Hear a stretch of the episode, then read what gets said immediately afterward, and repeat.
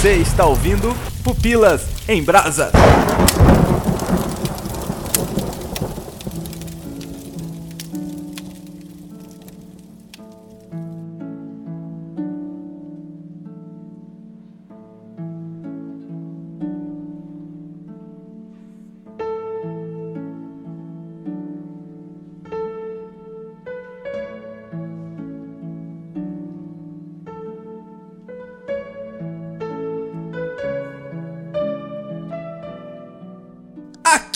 Agrelos e hoje nós vamos falar sobre João Grilo.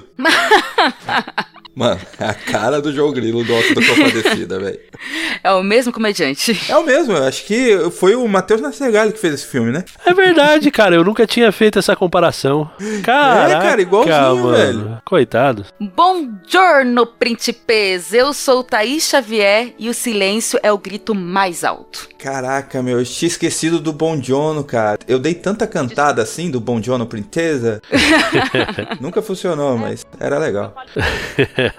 E aí, galera, Fábio Martinelli aqui, e hoje a gente vai falar a história de um pai extremamente mentiroso. Que coisa Eita. terrível esse filme, cara. Eu fiquei apavorado como um pai pode mentir tanto pra uma criança inocente. Ó, polêmica. Absurdo. É o protesto aqui, ó. Não tem mentirinha do bem, Fábio? Olha, eu acho que tem, né, cara? Rabi contou uma mentirinha do bem, né? Pros espias lá. Os espias estão aí? Tá nada, tá nada, não tem ninguém aqui não. E aí, Fábio, cara, da onde você vem, meu? Cara, eu sou natural do interior de São Paulo. Eu estou agora no Uruguai, em Montevidéu, como pastor, tem um distrito aqui. E também amo podcast, escuto podcast, consumo esse negócio que pra mim é uma das melhores invenções do planeta. Olha só. E gosto tanto que criei o meu próprio podcast também, que é o Teolocast. Então, quem quiser Olha aí. escutar o nosso conteúdo é o teolocast.com.br. Ali você vai encontrar os nossos podcasts. Tá no feed, o cara pode procurar direto no feed também, né? Tá, tá no feed também, tá no feed. E qualquer coisa, link no post. É isso aí. Muitas graças.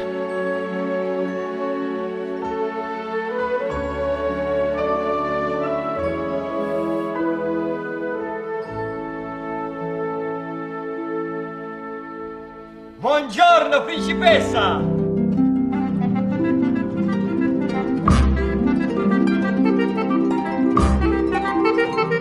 Bem, galera, estamos aqui hoje para falar sobre A Vida é Bela. Vai ser um testemunho, Thaís, como a sua vida é bela? Conseguiu um emprego, a vida é bela. Olha só, Pronto. tá empregada, a vida é bela. 14 milhões de desempregados no Brasil, você com emprego, a vida é bela. A vida é bela. Que se dane os outros, importante só. Que isso? Não, não é assim ah, não. não. A vida era bela antes de você ter um emprego, Thaís? Desempregada? Eu acordava tarde, jogava muito videogame, acho que a vida era mais bela. Pois é. Responsabilidades não é tão bom assim, né? Pois é. Não, Mas hoje nós não vamos falar sobre a vida da Thaís. Graças a Deus. Hoje vamos falar sobre esse filme que muitas pessoas acham maravilhoso, que tem uma mensagem muito boa, outras nem tanto, já que a mensagem do filme, segundo o Fábio, é de um pai mentiroso.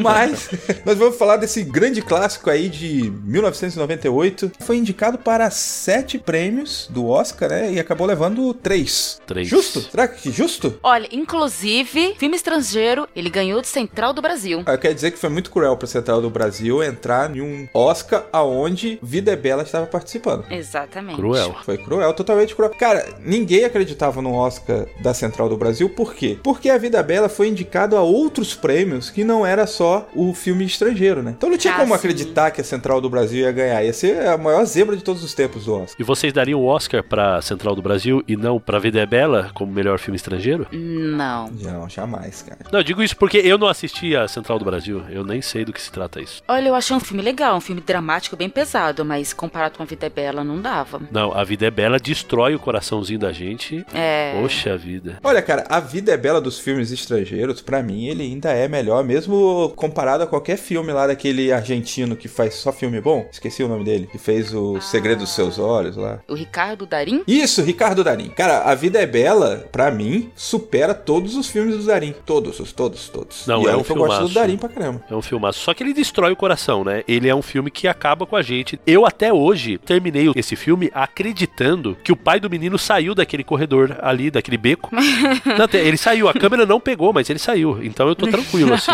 Ele deu a volta.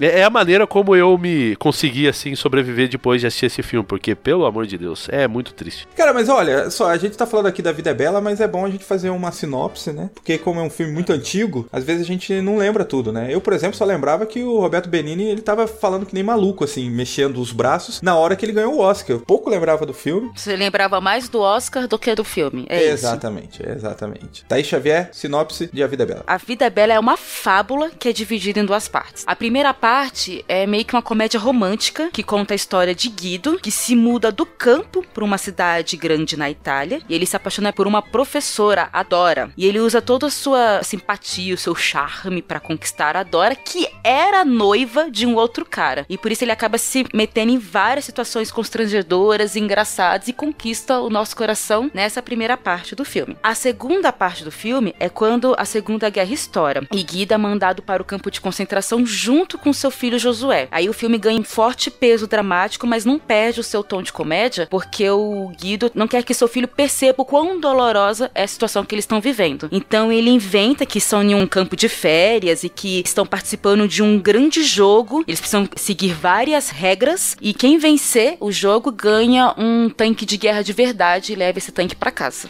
Eu acho que é muito interessante o filme por causa dessa questão de quebra de expectativa, já que na primeira parte, como a Thaís disse, é um filme de comédia romântica, né? É o cara que tá tentando conquistar a mina. Mais um filme de comédia romântica. Aí daqui a pouco, segunda parte, vira uma guerra. E aí, tipo, você começa a perceber todas as atrocidades. O que eu acho que, assim, que, diferentemente de outros filmes da Segunda Guerra Mundial, que você vê as coisas acontecendo, as atrocidades acontecendo, você já começa a assistir essa segunda parte da Vida é Bela, sabendo que essas coisas vão acontecer e mesmo que você não as veja, você fica mais angustiado ainda do que se tivesse vendo, né? Você tá vendo que a galera tá emagrecendo, tá feia, tá não sei o que. Tipo, as torturas você acaba não vendo, mas você sabe que tá acontecendo e isso vai te deixando sufocado, né? O ato assim, porque o filme nos mostra o que a criança tá vendo, né? É, com uma- algumas exceções, mostra o pai carregando, por exemplo, os negócios pesados, mostra de vez em quando a mãe da criança no outro lado, mas a ideia é mostrar a visão do menino. Você meio que tá com a visão do menino, né? Você segue o menino. Até tem uma cena que o pai ele tá tentando roubar a atenção do menino por uma coisa que tá acontecendo atrás. E ele tá tentando explicar pro menino, o menino tá com os olhos vidrados nele. E ele fica o tempo todo olhando acima do próprio ombro, o Roberto Benini. Tipo assim, pra, pô, será que acabou logo esse negócio que tá acontecendo aqui atrás? Você sabe que o bicho tá pegando lá atrás, né? E ele tentando proteger, ficando na frente da visão do menino, a fim de proteger a pureza do menino, né? E o bacana é que eles conseguiram fazer uma comédia dentro de um ambiente que dificilmente você conseguiria fazer isso, né? E fora que, ao mesmo tempo que eles fizeram comédia, que você dá a risada da maneira como ele atua, da maneira como ele tá tentando aí iludir o menino, né, pra alguma outra coisa, não perde também, tipo, aquela dor no peito do que realmente tá acontecendo, né? Então você consegue rir e você consegue se angustiar ao mesmo tempo com a situação. Eu achei fantástico esse filme aí. Você sabe que muita gente critica o filme justamente porque acha que uma ofensa fazer comédia com o Holocausto. Mas eu acho que é justamente isso que o Fábio falou. E foi genial essa ideia. Você consegue rir, mas você consegue sentir o drama do Holocausto, entende? Essa parte da comédia pra mim foi genial. Eu acho que A Vida é Bela, ela segue um tipo de roteiro muito parecido com o roteiro do Grande Ditador, do Chaplin, que, embora seja uma comédia, ele tá fazendo uma comédia de algo muito sério, né? O Grande Ditador, pra galera que não lembra aí, é aquele filme do Chaplin que ele faz uma paródia sobre o Hitler. E os campos de holocaustos ainda não são conhecidos, né? Mas no Grande Ditador já aparece algumas perseguições com judeus e tal. Então, assim, ele faz essa paródia e no final do filme você tá super assustado pela violência da mente humana, cara. A ganância ignorância, a obscuridade da mente humana. Ele conseguiu fazer uma comédia e conseguiu mostrar isso daí, sabe? A vida é bela, eu entendo essa crítica, né, de fazer comédia e tal, eu consigo entender, mas não aceito essa crítica, porque eu acho que a vida é bela, a comédia que existe ali é uma comédia para o filho. Uhum. É tipo, essa é a única forma que eu tenho de proteger meu filho. É isso aqui. E o, o Roberto, que é o é Gepeto, não. Na minha cabeça ele é o Gepeto, Guido. ele, ele é um cara engraçado por natureza, faz parte da essência dele ser engraçado. Outra coisa que o pessoal critica bastante é a primeira parte do filme, né? Que eles acham desnecessário levar meia hora de filme na comédia romântica. Mas a primeira parte mostra justamente essa simpatia dele, o fato dele ser engraçado, ele conquista o coração de todo mundo né, em volta dele. E essa primeira parte do filme ajuda ele na segunda parte do filme, porque ele consegue encontrar oficiais alemães que foi cliente no restaurante dele e que gostava dele. E isso facilita a vida dele, entre aspas. Então a comédia que salva a vida dele. Quer dizer, não salva, né? Que ele morre. Salva o filho dele. Mas, assim, eu acho que isso é um retrato muito da nossa realidade, porque a nossa vida também, né? Não tô querendo já pular pra parte da nossa reflexão, mas, na verdade, a vida da gente também é assim, né? Se a gente leva muito a sério algumas coisas que passam na nossa vida, a gente acaba aumentando o sofrimento, né? Eu sou pastor, então eu visito muita gente. E tem gente que leva a vida muito, muito a sério. Claro que por mais problemas que uma pessoa tenha, nada vai se comparar ao problema retratado no filme, né? Mas em algum nível, eu acho que a gente tem que ser assim também. A gente tem que levar as coisas um pouquinho de boa. Eu tenho pessoas, por exemplo, que eu visito, irmãos de igreja tal, que tipo assim, ai, queimou, sei lá, queimou o arroz. Nossa, já faz assim, olha, minha vida é uma droga. Nossa, que por que que acontece tudo comigo e tal? Faz uma tempestade num copo d'água e tal. E pessoas que passam por problemas realmente sérios e que são tão tranquilas, fazem piada do próprio problema, é, conseguem relevar algumas coisas que tá passando, ainda que sérias. Eu acho que isso é muito importante a gente ter esse equilíbrio aí na vida aí, para não ficar pilhado com as coisas que acontecem na nossa vida. Então, sei lá, eu acho que isso daí faz bem parte da nossa vida, assim. Eu acho que é uma boa lição também pra gente poder enfrentar aí os problemas. E é justamente isso que o diretor queria passar no filme, né? Que apesar de todas as dificuldades da sua vida, a vida ainda é bela. Não importa o que você tá acontecendo. Sobe a música. Acabou. Eu acho que é interessante quando a gente, além disso que vocês falaram, eu acho muito legal quando você coloca o seu talento, a sua característica pra vencer uma situação. No caso aí, a vida é bela, o personagem principal ele coloca a sua melhor característica, que é ser parecido com o João Grilo. de ser o cara, vamos dizer assim, o marreteiro, o, malandrinho, mas que ele leva assim, a maior característica dele acaba sendo realmente levar a vida olhando para o melhor ponto de vista da situação. Tem um filme que também fala sobre o Holocausto, que é muito interessante, que o cara faz a mesma coisa, que é o pianista. Ele coloca o seu talento para se livrar de situações. Então o filme ele vai passando assim, o cara era talentoso, tocava piano, e aí ele passou a guerra, passou em várias situações tocando piano, e assim, foi assim que ele conseguiu sobreviver até o final da guerra. Então, é uma coisa interessante que a gente pode pensar aqui também, em relação a gente colocar os nossos talentos, os nossos dons, as nossas características, a fim de solucionar um problema. No caso, o cara da Vida Bela tinha essa visão otimista sobre as coisas e com essa característica dele, ele tentou sobreviver à guerra com ela. Infelizmente, assim, o filme dá a entender que ele não conseguiu, mas ele foi até bem longe, mas o principal objetivo dele era proteger o filho dele e ele conseguiu fazer com essa característica dele. Eu fiquei triste agora, lembrei do final do filme. Foi mal.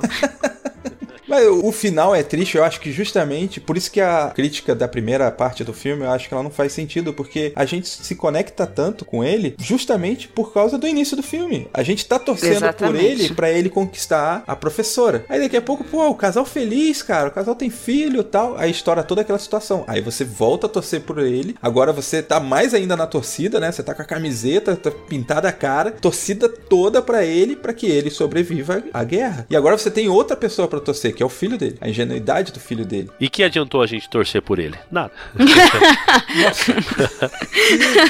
Esse é um podcast otimista. A gente vai tentar levar até o fim com esse otimismo todo. Ai, essa vida é uma bosta.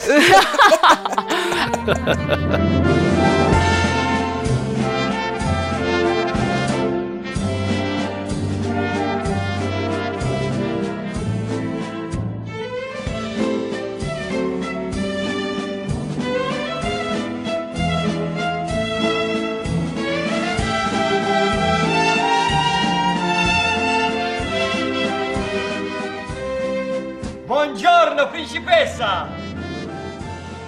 Ali quando a guerra começa, o Guido, né, que é o pai, ele vai pro campo de concentração. E ali ele fica fazendo aquele jogo que a gente já comentou, né, de fingir para o menino que ele vai ganhar o seu tanque de guerra e tal. Mas a gente também comentou aí da mentira que ele conta pro menino, ele finge que aquilo tudo é um grande teatro, que é uma grande competição. Então, existe uma mentira muito grande ali. Inclusive, ele se irrita quando alguns vêm falar com ele, né? Vem falar, tipo, o que você tá fazendo, meu? Ele fica bravo, né, cara? É uma das poucas vezes que você vê ele bravo, é quando alguém vai questionar ele sobre aquela fábula que ele tá contando pro filho. Tipo, porra, conta real logo, né? Tem uma cena que alguém acaba confrontando ele assim. Eu queria saber a opinião de vocês, cara. Será que realmente valia a pena o Guido ali tá contando essa mentira? Ou a verdade ela sempre tem que prevalecer, a gente tem que falar a qualquer custo e pronto, acabou? É o lance do super sincero. Tem que falar a verdade logo e pronto. Olha, essa pergunta vai ser melhor respondida pela Thaís. Ah, eu, eu tô esperando a pessoa que criticou isso na abertura ser o primeiro a falar.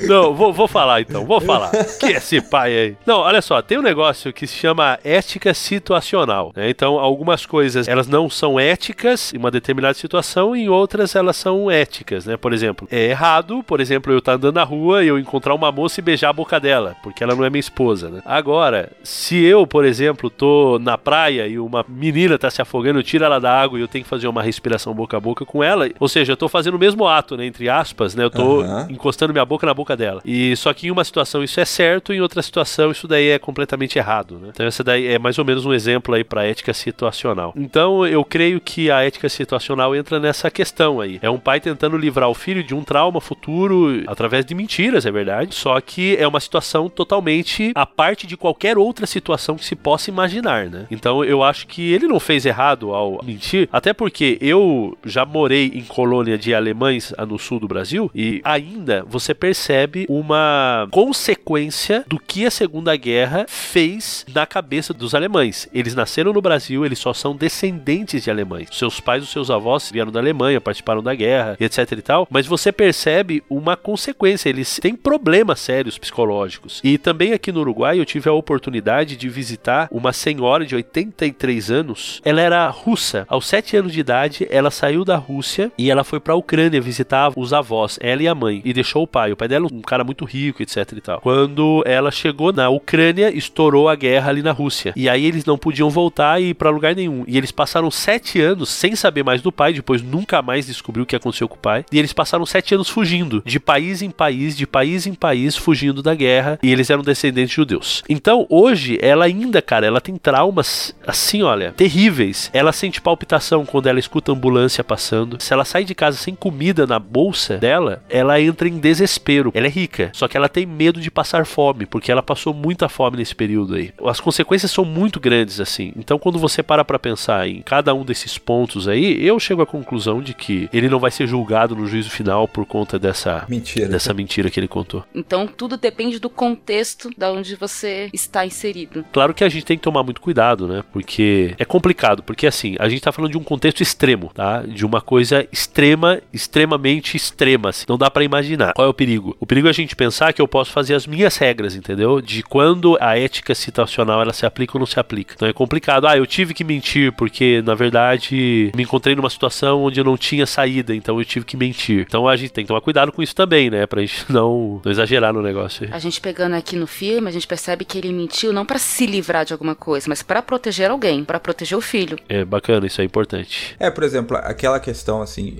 criou-se uma cultura, né? Porque não era assim no princípio lá da Igreja Católica, né? Mas criou-se uma cultura de que morreu vai para o céu. E isso era uma mentira para você inicialmente chegar naquele ponto de que consolo, né? Não, não, ele foi lá com o papai do céu, ele tá descansando, ele tá olhando pra gente e virou essa cultura, né? Com o tempo, foi uhum. passando. É lógico que é um anacronismo aqui que eu tô fazendo, né? Mas isso tudo começou por causa desse tipo de mentira, né? E isso acabou virando até que uma incorporação incorporado numa religião, virou uma Doutrina. doutrina, né? Pô, morreu, vai pro céu. E se fez o bem, né? Você morre, vai pro céu. E a Bíblia, ela acaba sendo muito clara, deveras vezes, falando que, tipo, ah, os mortos nada sabem, o cara descansou, não sabe de nada. Então, assim, você vê que essa cultura da mentirinha, que era uma boa, por isso que eu acho que o Fábio tá certo, né? Tem um momento, né? São em casos extremos. Essa mentira, ela é complicado de julgar se o cara fez certo ou errado. Embora eu também concorde com a Thaís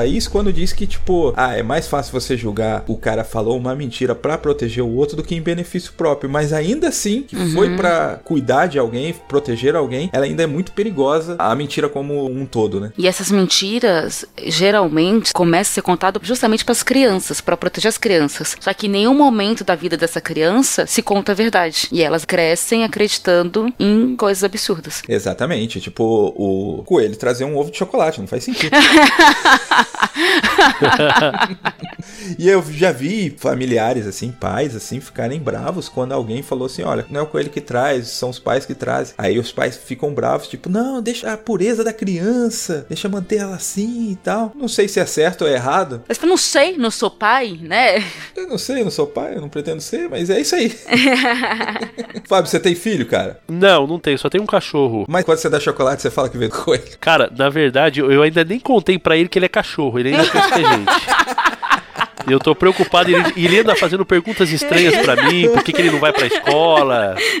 Ai, cara, não, mas é uma coisa interessante, né, essa questão da ilusão, né, de você iludir uma criança, porque a gente é acusado, né, os cristãos, eles são acusados de viver uma ilusão, né, pelos ateus e tal. Eu tô fazendo uma série agora no Teolocast, Teolocast! Olha a propaganda. Então, cara, a gente tá falando sobre apologética e tal. E eles acusam a gente de que todo esse sistema teológico, doutrinário que a gente tem, né? Essa ideia de Deus, de céu, de, de paraíso, de eternidade, funciona mais ou menos como acontecia no filme, vamos colocar assim, né? Como que se fossem pessoas contando mentiras pra iludir e pra viver melhor, né? Então o menino tá ali no inferno de vida, só que pra viver melhor foi inventada uma mentira pra que ele tenha algum tipo de esperança, né? Então a gente também, a gente é acusado de mais ou menos isso, né? Nós inventamos uma mentira pra viver em um mundo que não tem sentido, não tem propósito, não tem valor. É simplesmente um aborto da natureza, como diz o William Lane Craig. Então a gente inventa tudo isso pra gente conseguir criar um sentido e viver bem, né? Ah, com uma esperança que na verdade é falsa, é uma ilusão que foi inventado pra gente. Ah, inclusive, esse pensamento ali, o Karl Marx, ele fala lá no livrinho lá dele, né? A religião é o ópio do povo, né? Mas é, muita gente fala que ele tá fazendo uma crítica, né? mas pelos marxistas aí que estudam ele, ele tá falando que realmente dá essa intenção de aliviar o esforço da vida, né? É como se fosse um remédio para os problemas que tem na vida, né? A religião acaba sendo esse remédio, né? Exatamente. Mas aí eu faria uma crítica, a, por exemplo, a qualquer um que tem esse tipo de argumento, dizendo o seguinte: que na verdade é impossível alguém viver sem propósito, sem valor e sem sentido. É possível, mas a pessoa ela vai ser infeliz ou vai chegar ao ponto de se matar. Porque até o ateu, ele cria sentido para a vida dele. Ou seja, se na cosmovisão dele Deus não existe, nós somos um aborto da natureza, nós viemos do acaso e realmente tudo isso, então tudo que ele faz com algum tipo de propósito, por exemplo, o cientista que está lá tentando arranjar a cura para o câncer, ou o cara que está ali tentando mandar o homem para Marte e tentando povoar outros planetas, e qualquer tipo de propósito, qualquer tipo de invenção, ela não tem sentido nenhum em base da não existência de Deus. Não sei se vocês estão conseguindo compreender. Quando o ateu ele tá fazendo coisas com propósito, ele tá criando ilusões, porque no fim das contas não vale nada tudo que ele tá fazendo. No fim das contas o mundo vai explodir, o mundo vai acabar e não vale nada aquilo que ele tá fazendo. Então assim, essa crítica em relação à ilusão que segundo eles é, nós criamos para viver melhor, eles também criam ilusões para viver melhor, porque eles sabem que também não vai ter nada, não vai acontecer nada no futuro, o mundo vai explodir. Então, para que eles estão fazendo isso? Qual é o propósito? Não tem propósito, não tem sentido nenhum fazer tudo que eles fazem. Ah, não, para melhorar a vida. Tá, melhorar a vida. E daí? Se a gente melhora a vida, sabendo que daqui a um tempo a energia vai se consumir, o mundo vai explodir, tudo vai acabar. Então, assim, ilusão por ilusão, aí eu fico com o Pascoal, ilusão por ilusão, eu fico com uma ilusão que se eu tiver certo, eu ganho alguma coisa. Se eu tiver errado, eu vou estar igual eles, então tá tudo certo. Você não perde nada estando errado nesse caso. Né? Eu não perco nada estando errado, né? E ganho tudo se eu estou certo, né? A gente até fez um podcast falando sobre felicidade, onde a gente cita um filósofo que ele diz que a felicidade ela é aquilo que a gente almeja alcançar. E quando a gente alcança, a gente busca outra coisa para se alcançar. Ou seja, a gente nunca fica feliz. Porque pegando o exemplo que você disse, ah, o cara que tenta ir a Marte. Se ele, em vida, ele consegue chegar ou mandar alguém para ir a Marte, ele alcançou o seu propósito. Ele tá feliz? Segundo o filósofo, não, porque agora ele pensa em outra coisa. E aí quando a gente vai para Filipenses 2, né, o lance do contentamento em Cristo, você vê que é te dado alguma coisa para que você não fique nesse negócio de ah, alcançar ali ou aqui. Você já alcançou aquela alegria porque a alegria é o contentamento em Cristo, é estar com Cristo, né? Exatamente. E é isso mesmo. E essa é uma alegria e uma paz, conforme a Bíblia diz, que excede todo entendimento, né? Porque não dá para você pensar, por exemplo, ó, essa mulher, ela comeu o pão que o diabo amassou no período da guerra lá na Europa e viajando ali por países inclusive da Ásia, fugindo de tudo. Então assim, ela passou por problemas complicadíssimos. Eu perguntei para ela, qual é a tua visão de Deus? Porque você imagina que uma pessoa que passou o inferno desse, ela perdeu qualquer esperança, ela perdeu qualquer incentivo espiritual. E ela disse assim com lágrimas nos olhos, pastor, para mim Deus, ele é tudo. Eu não conseguiria estar aqui hoje se não fosse por Deus. Eu sou grata a ele por tudo que eu passei. Então assim, como é que uma pessoa consegue passar por tudo isso e ter essa convicção? Para mim é essa paz sobrenatural que excede o entendimento que a gente não consegue compreender, ou a gente olhando para Paulo e Silas na prisão e cantando, Pedro sendo açoitado e louvando a Deus porque foi achado digno de sofrer as afrontas pelo nome de Jesus. Então eu acredito realmente assim que é um milagre, algo sobrenatural, não dá para entender realmente.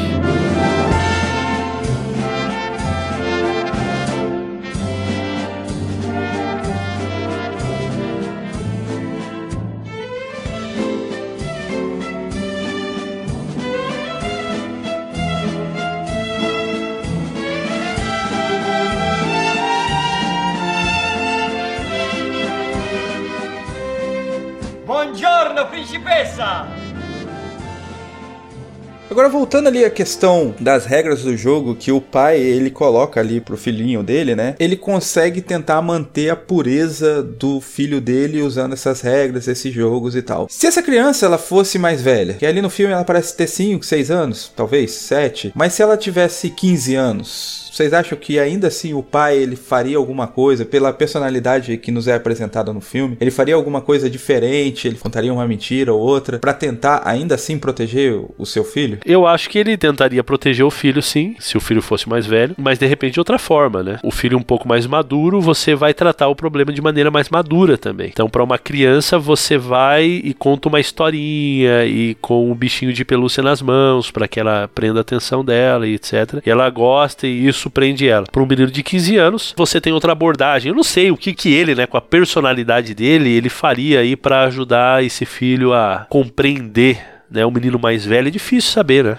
Difícil saber como faria. Levantei essa questão, Fábio, porque assim, muitas críticas que temos em relação à própria Bíblia, ela se baseia no fato de termos dois deuses. Um Deus no Velho Testamento e outro completamente diferente no Novo Testamento, né? Temos um Deus mais punitivo, um Deus mais cheio de regras, e no Segundo Testamento é como se tivéssemos um Deus mais de amor e bondade e misericórdia. Mas a gente inclusive já fez um podcast falando sobre isso daí, né? Sobre essas diferenças diferenças. Inclusive, você pode ouvir o podcast, se não me engano, de Thor Ragnarok, onde a gente trata sobre esse assunto mais aprofundado. Mas essa crítica, ela vai e vem constantemente. Então, uma das coisas que a gente pode comentar agora é sobre como Deus agia no Velho Testamento. Porque Deus, ele tá lidando ali no Velho Testamento com uma criança. A humanidade recém-criada, ainda não entendendo certos tipos de coisas. E talvez, é isso que eu quero perguntar para vocês, as regras ali impostas, as regras ali colocadas por Deus, talvez eram aquelas regras para guiar as crianças até a fase adulta. Então, peraí, você está dizendo que no Antigo Testamento é como Deus falasse para uma criança: não use a faca, porque você não sabe usar faca ainda, então você não pode usar a faca. Mas essa criança, quando crescer, ela poderia usar a faca? É isso? As regras podem mudar? Ela entenderia como se usa a faca. Ela entenderia o propósito da faca mais para frente, mas realmente é não. No Velho Testamento é como se ela não pudesse pudesse usar a faca. Olha, eu vejo que a confusão mora, né, essa diferença entre o Deus do Antigo e Novo Testamento, ela mora mais na questão da falta de conhecimento mais amplo do que acontece no Antigo Testamento e também do que acontece no Novo Testamento. Por exemplo, assim, quando você vai, por exemplo, em Isaías capítulo 1, versículo 18, ali vai dizer: Vinde então e arrazoemos, diz o Senhor, ainda que os vossos pecados sejam como a escarlata, eles se tornarão brancos como a neve, ainda que sejam vermelhos como o carmesim, se tornarão como a branca lã. Então, assim, quem está falando isso é o Deus do Antigo Testamento. Né? Em Jeremias 31, 3 diz: Há muito que o Senhor me apareceu dizendo, porquanto com amor eterno te amei, por isso com benignidade te atraí. Depois vai ter lá em Deuteronômio também, que eu não lembro onde que tá, que ele vai dizer, por que, que eu escolhi Israel? Porque era mais numeroso dos povos? Não, eu escolhi Israel porque eu os amava. Você tem isso no Antigo Testamento. E no Novo Testamento, você tem Jesus falando várias parábolas de quando ele vier, ele vai mandar pessoas para lugares onde tem choro e ranger de dentes, entendeu? Você tem ele pegando um chicote e dando nas costas dos cambistas. Você tem ele chamando os fariseus de hipócritas. Então, se você separa os textos de um Deus bonzinho no Antigo Testamento, você chega à conclusão que o Deus do Antigo Testamento é super bonzinho. Se você separa os textos de um Deus mau no Novo Testamento, e tem, e você consegue fazer isso. Agora, quando você une os dois, você percebe que tanto Deus no Antigo como no Novo Testamento, eles são justiça e amor ao mesmo tempo, tanto um quanto o outro. Existe muito amor. Se você lê o livro de Jeremias, meu amigo, o livro de Jeremias é uma declaração de amor de Deus pro povo que é de chorar, é de chorar esse livro de Jeremias. Então, eu acho que a questão é o foco, entendeu? A gente pega só aquelas partes, olha como Jesus é bonzinho, como Jesus, né, isso. E a gente vai no Antigo Testamento, ó, Deus mandou matar todo mundo lá e tal, e Deus mandou passar espada em todo mundo. Então depende do que, que você tá focando, né? Agora, os dois têm de tudo, né? Você tem o Deus de amor no Antigo Testamento, um Deus também de justiça e juízo no Antigo Testamento. Assim também como no Novo Testamento, você tem esse Deus de amor, mas também de justiça e juízo. Então tem, tem os dois, assim, né? Porque a análise que se faz é assim, olha só, a gente tem um livro no Velho Testamento inteiro sobre regras, né, o Deuteronômio. E lá no Novo Testamento,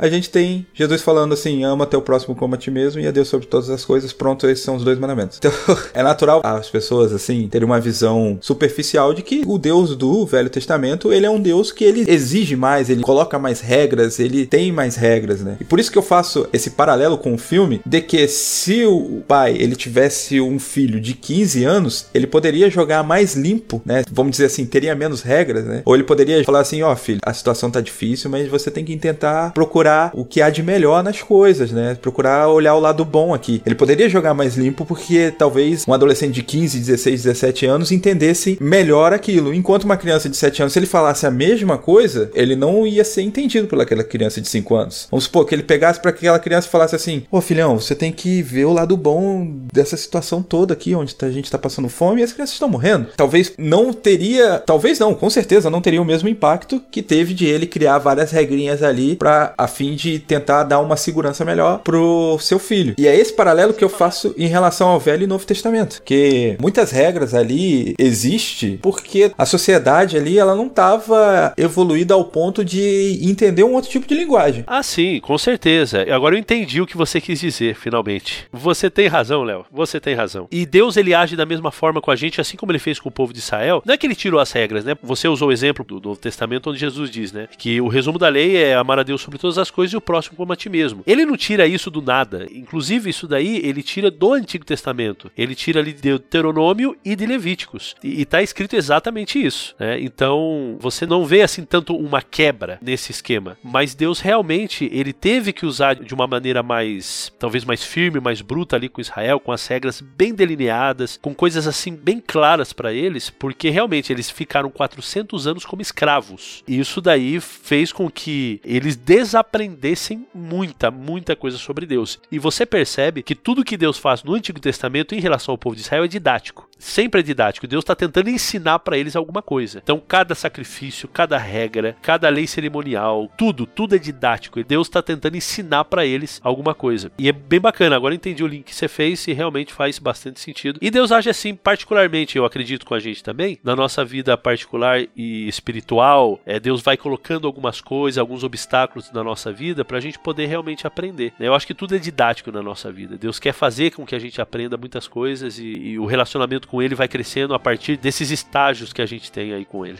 É, eu vejo essa questão de você falou trazer pro lance do lado pessoal aí. Eu vejo que como somos pessoas diferentes, Deus ele age de maneira diferente com cada um. No caso, eu entendo que sonhos eles são projeções de medos ou anseios que a gente tem. Então eu sonho com aquilo que eu desejo e eu sonho com aquilo com que eu tenho medo de que aconteça. Só que tem gente que entende o sonho como um aviso sobrenatural, uma parada mais assim, mais espiritual, alguma coisa do tipo. Eu não acho que isso aconteça com frequência, porém eu acho que Deus pode usar o sonho para falar com aquela pessoa, entende? Então assim, Deus ele age de maneira diferente com cada um. O fato de eu ter essa visão sobre o sonho não impede que Deus haja através de um sonho com uma pessoa que acredita mais no sobrenatural, nesse tipo de acontecimento, entendeu? Por eu ser mais cético ou mais racional, talvez não iria por esse caminho comigo. A manifestação dele seria por algum estudo que eu estivesse fazendo, por algo que eu estivesse procurando. E já com a outra pessoa, ele pode trabalhar completamente diferente. Então nós vemos um Deus trabalhando de um jeito no Velho Testamento e ele vai vendo essa evolução. Como o povo vai evoluindo, assim, no seu entendimento, no seu conhecimento, ele vai evoluindo também as lições. É que quando você vê lá Jesus falando assim, ouvir o que foi dito, se você matar um, Olho por olho, dente por dente. é, oh, perdão, isso mesmo. Aí ele fala assim: em verdade vos digo que aquele que causar o mal a um, falar mal ao outro, também estará matando, né? Então, você vê que ele amplia a visão do que é realmente o homicídio, né? Mesmo tendo um monte de regras lá atrás no Velho Testamento. Porque chega um ponto que você já consegue falar com a sociedade, você precisa alcançar aquele ponto para que a pessoa possa te compreender, te entender melhor, né? Deixa eu ver se eu entendi. Você tá querendo dizer que no começo Deus chegou e falou assim: ó, vocês não vão fazer isso. Mas ele não explicava diretamente por quê, porque as pessoas daquela época não iam conseguir entender, não ia ter a capacidade de compreensão. Aí já na época de Jesus, com as pessoas mais maduras, aí Jesus falava: ó, vocês não vão fazer isso por causa disso, disso, disso, porque as pessoas já tinham capacidade de entender. É isso? É, vou resumir o seu resumo. No começo, Deus falou assim: não bota a mão na tomada. Depois ele falou assim: olha, não bota a mão na tomada por causa da eletricidade, vai passar no seu corpo, pode queimar, entendeu? Uhum. Seria mais ou menos assim. Você não explica pra criança de um ano que ela não pode pôr a mão na tomada. Mas com uma criança de cinco anos, você já consegue explicar o porquê ela não pode pôr a mão na tomada. Mas as regras não mudaram, elas só tiveram uma explicação. Continua não podendo pôr a mão na tomada. As regras não mudaram.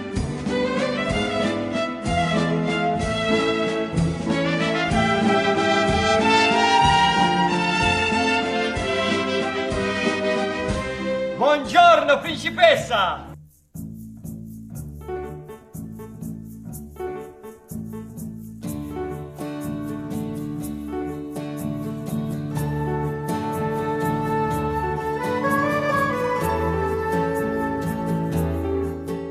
A gente tem que tomar cuidado porque o que Jesus, por exemplo, ele faz ali no em Mateus capítulo 5, a partir de Mateus capítulo 5 no Sermão da Montanha, ele não muda a lei, ele explica a lei. Então, o que ele está tratando, quando ele fala ouviste o que foi dito, ele não estava falando da lei em si mesmo, mas a forma como os anciãos daquela época, os escribas e fariseus interpretavam a lei. Então, aí ele vai dar a correta interpretação da lei, né? mas a lei ela é a mesma, ou seja, o, o princípio da lei ele sempre foi o mesmo, teve sempre a mesma intenção. Agora ele está deixando mais claro qual era a intenção dessa lei. Então, por exemplo, quando ele vai falar do adultério, ele não está aumentando alguma coisa. Ó, antes era só adulterar, né? Ter o ato sexual, né? Praticar o ato sexual. Agora eu tô colocando um plus aqui que é você olhar. Não, sempre foi assim, né? Não teve um tempo que o, o mandamento queria dizer só isso. Uma vez eu escutei um professor meu falando, não sei, eu não, nunca li eu particularmente, mas dizia que os fariseus naquela época, para uma pessoa ser pega em adultério de verdade, tinha que ser na hora do negócio, ou seja, tinha que ser no flagrante mesmo, né? E tinha que parar tudo, ninguém se mexia mais. E aí se passava uma linha entre os dois corpos. Se a linha passasse direto, não houve adultério. Se a linha travasse ali no, na linha da cintura, aí é porque o adultério realmente tinha acontecido. Tem umas paradas meio malucas, assim. Não sei até onde isso aí seja verdade. Mas ele- eles tinham essa compreensão muito legalista em relação ao, ao tópico da lei. Então não é que a regra ela está sendo mudada, ela está sendo explicada. Recado: olha, gente, vocês entenderam tudo errado. Seus escribas aí tá tudo fora da, da, da casinha. Então, é assim que funciona o negócio. Mas que existe sim uma evolução na maneira didática de Deus tratar com o povo, existe. Né? Isso daí não tem nem o que ver, né? Você, é, por exemplo, no Monte Sinai, você tem um Deus explodindo em trovões, em raios, fumaça e dizendo: ó, se vocês se aproximarem aqui, vai morrer todo mundo. Ele quer impressionar, né? É um povo duro, um povo escravo, um povo difícil. Depois você tem esse Deus do Monte Sinai, você vai pro Monte da, das Bem-aventuranças. Você tem o mesmo Deus, só que é um Deus agora se apresentando de forma mais tranquila. É um ser humano ali falando de maneira branda, de maneira calma. Bem-aventurados os pobres, bem-aventurados os perseguidos, bem-aventurados. Então você tem maneiras diferentes para objetivos iguais, né? Que é educar o povo,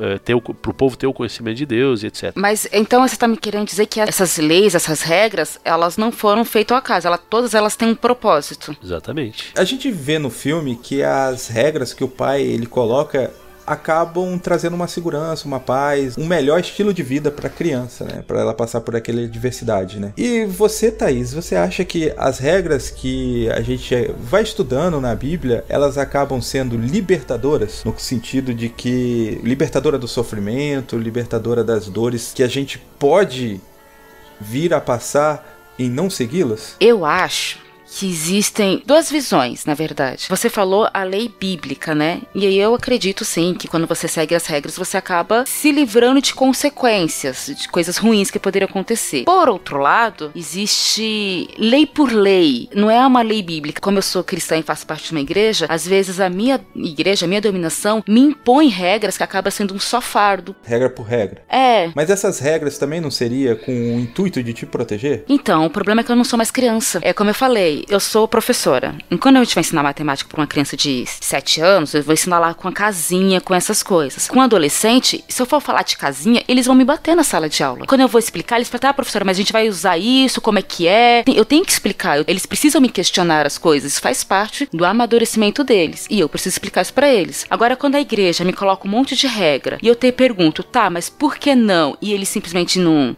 é regra por regra, para mim é só faro. Para mim, se não consegue me explicar o porquê eu não vou fazer tal coisa ou porquê eu tenho que fazer tal coisa, é só um fardo. E o Fábio, como pastor de uma igreja, o cara que fala as regras, né? O cara que oprime. E, olha o opressor. Quero saber a opinião do opressor. Tô brincando, Fábio, mas eu quero saber a sua opinião aí da questão dessas regras, né? Porque temos uma opinião de um membro, agora a opinião de um pastor. Cara, eu acho que membro não tem que perguntar nada, tem que obedecer, para começo de conversa. Fica mais fácil o trabalho, né?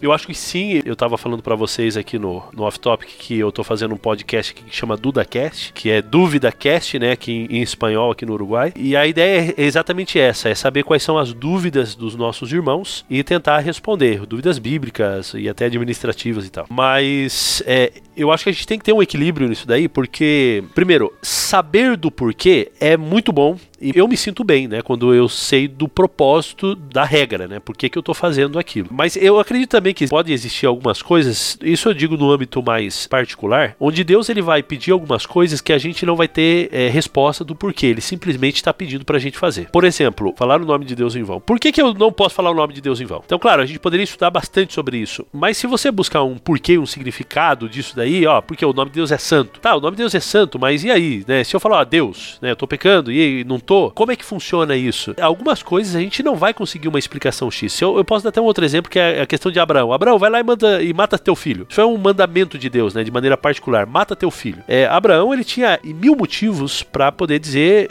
que não ia matar o filho dele por causa disso, disso, disso. Então, algumas vezes a gente tem que simplesmente obedecer, né? Porque tá ali, né? Olha, é, é isso daí. Mas eu também acho que a gente tem que saber o porquê. E eu acho muito lindo, não só romanticamente falando, mas também de maneira racional, quando uma pessoa, por exemplo, ela chega na conclusão de que, olha, eu faço isso porque eu amo Jesus. Então, quando o obedecer às regras, ele é uma consequência do amor que Deus sente por mim e que eu sinto por Deus, a, a coisa muda, entendeu? Isso aí acontece muito no casamento. A gente gente faz algumas coisas que, inclusive, a gente não gosta, inclusive, a gente não vê sentido. Por exemplo, assim, dá um exemplo de um, de um casal aí. Não é nem o meu exemplo, né? Porque eu não faço muito esse tipo de coisa. Mas imagina uma mulher pedindo pro esposo: assim, meu amor, você pode levar o lixo para fora? Tipo assim, ela pode levar o lixo para fora, ela tem condições de levar o lixo para fora, mas ela quer que o marido leve o lixo para fora porque isso é uma demonstração de amor por ela, de preocupação, de carinho, de. É, então ele vai e leva o lixo para fora, ainda que não tenha muito sentido ele ter que fazer isso, né? Ela poderia ter feito isso. Mas ele faz isso porque ele a ama. Então isso para ele não é um fardo, porque ele a ama. Isso para ele não é. Até sem sentido, porque ele a ama. Então eu acho que o motivo de, de seguir regras tem que ser o amor, né? Por que você faz isso? Não, porque meu pai mandou. Né? Meu pai sabe que é melhor para mim. E a gente tem um relacionamento de amor tão íntimo, tão forte, que ele me pede para fazer alguma coisa e eu vou lá e faço. Por quê? Porque ele mandou, né? É, é o meu pai. Ele sabe o que é melhor. Então, por aí eu penso que o melhor motivo, além de ter uma explicação, eu, a explicação é importante, mas além disso é porque o meu pai que me ama mandou. Então isso daí faz toda a diferença. No filme, o menino fazia porque, olha, meu pai que me ama, ele manda. Então eu faço. Apesar dele não obedecer todas as regras tão certinho, assim como nós, mas ele faz, ele acredita no pai, ele acredita que realmente é um jogo, ele acredita que realmente vai ganhar o tanque, ele acredita que o pai dele tem as melhores estratégias para ganhar o jogo. Então ele segue as regras do pai porque ele confia no pai, cegamente, entendeu? Fazendo uma. Não é bem uma correção, mas uma complementação que eu tava querendo dizer. Porque quando o Léo me perguntou, eu estava imaginando líderes de igreja que falam, ah, não faz isso, uhum. não faz aquilo, sabe? Eu vou dar um, um exemplo fictício porque eu não sei se aconteceu de verdade, mas minha cunhada me contou uma história que uma amiga dela apareceu de calça uma vez na casa dela.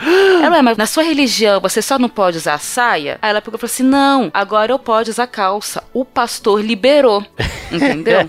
mas peraí, o, o que mudou de agora para antes? Foi só o pastor liberar ou não? Você nunca questionou o pastor? Você nunca foi pesquisar na Bíblia? Porque a gente também joga muita responsabilidade no pastor, né? É. O pastor me colocou, mas eu não vou lá ler a Bíblia para ver o que tá falando. Mas você nunca foi lá pesquisar para ver se pode usar calça ou não? Então o pastor falou, antes não podia porque o pastor não deixava. E agora você pode porque o pastor tá deixando. Então era uma regra por regra. Ela não questionou, ela não pesquisou. Então foi só uma regra. Entendi. Não, realmente, infelizmente isso acontece muito. Os irmãos da igreja têm esse vício de delegar o pode ou não pode pro pastor, né? Uhum. Em vez de pesquisar, de buscar a vontade de Deus na palavra dele. Isso daí é realmente um grande problema. A gente tem que pautar a nossa Bíblia pelo assim diz o Senhor, né? E é muito importante a pesquisa, o estudo. É, isso acontece bastante e é muito triste, assim. Eu acho muito triste isso daí. Eu tenho tentado educar os membros da minha igreja e até eu, eu sempre nos meus sermões eu falo para eles que eu fico muito triste quando é, ninguém vem me perguntar nada. Porque se ninguém vem me perguntar nada, ou tá entendendo tudo ou não tá entendendo nada, ou não tá se interessando por nada. É muito mais que isso, quando eles vêm me perguntar alguma coisa, eu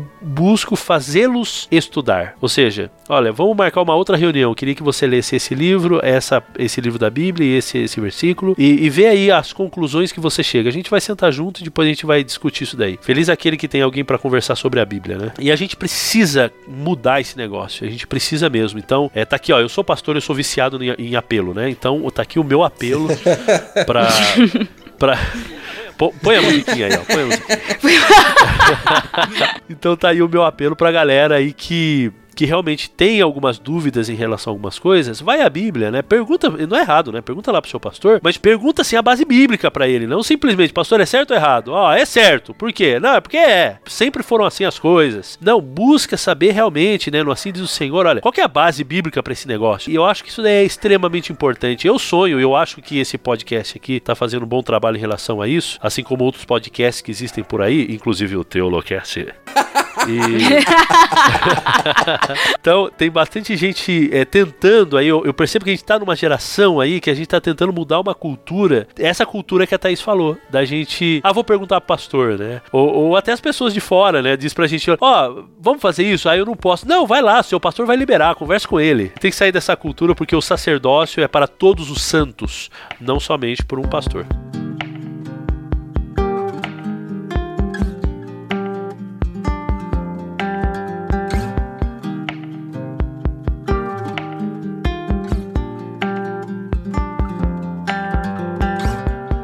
nunca mais vou dizer.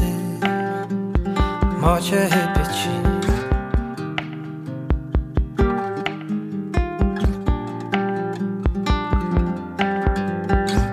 Se morrer é quebrar a repetição.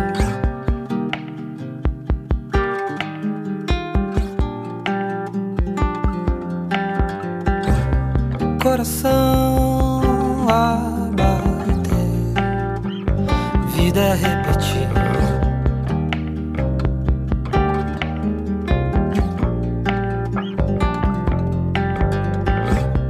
E a onda bater, a repetição.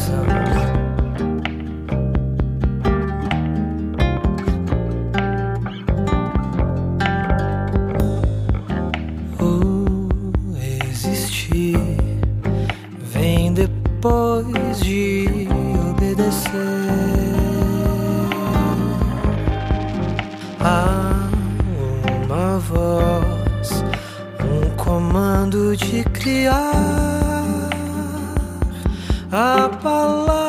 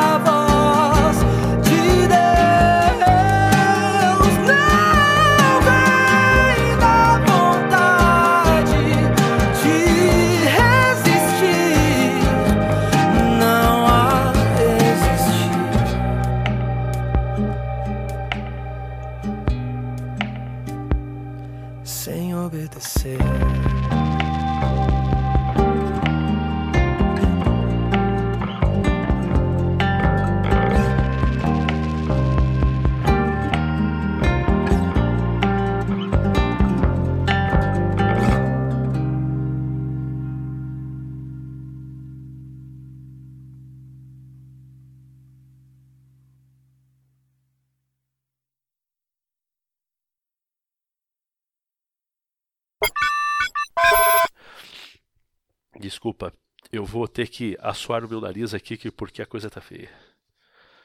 Só um minuto.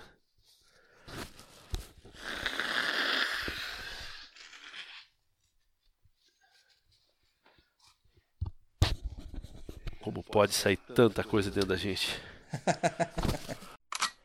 Hasta la vista, baby.